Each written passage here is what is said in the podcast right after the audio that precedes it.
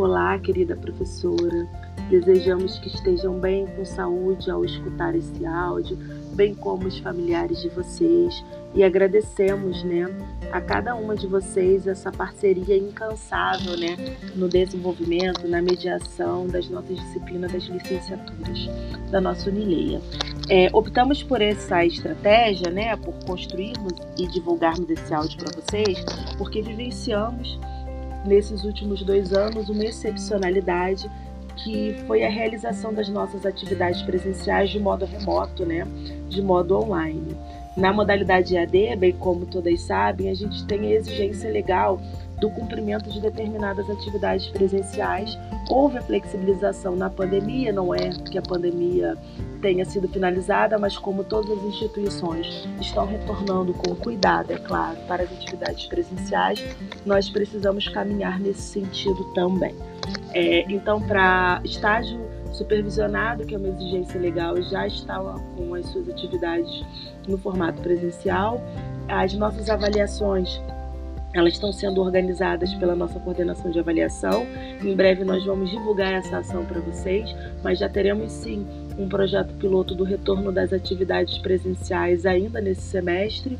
E no próximo semestre, né, vamos voltar todos cursos, todos os estudantes com essa obrigatoriedade, com essa exigência legal.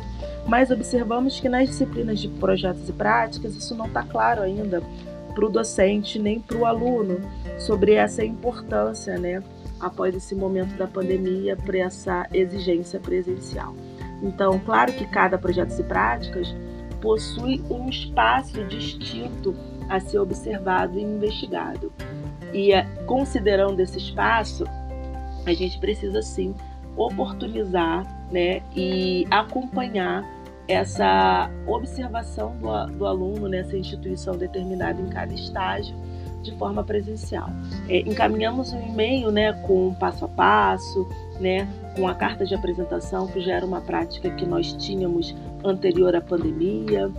E a grande novidade seria a carta de aceite, porque, bem como essas atividades precisam ser realizadas no formato presencial, nós também precisamos ter evidências de que esse estudante, esse grupo, né, fez essa sua observação na determinada instituição de ensino de forma presencial. Então essa carta de aceite ela precisa ser anexada, né, digitalizada e anexada na atividade 1 e também como trazer fotos daquele momento da visita, né? Claro que a gente precisa orientá-los também sobre a Lei Geral de Proteção de Dados, né, que nos traz esse cuidado que nós não podemos compartilhar a imagem de criança e nem de outras pessoas. Então, é outro cuidado que a gente precisa informar os estudantes. Dito isso, né, que vai que já está pormenorizado no e-mail que será encaminhado para vocês, o que vocês precisam pensar, o que nós precisamos pensar é como bem informar esses estudantes. Então, o primeiro passo é na próxima semana é, após todos terem se apropriados dessa, desses novos conteúdos, né, desses conteúdos que foram compartilhados por e-mail, agendar encontros online com a turma para reforçar esse conteúdo. Úrsula, Laisa e eu estamos à disposição de vocês para sanar qualquer dúvida, para estarmos presentes nos encontros. Compartilhamos alguns conteúdos para já iniciar essa sensibilização dos estudantes né, sobre essa importância e essa necessidade da realização das atividades presenciais em práticas pedagógicas. É, estamos à disposição, caso vocês tenham dúvida, queiram dar sugestões, né?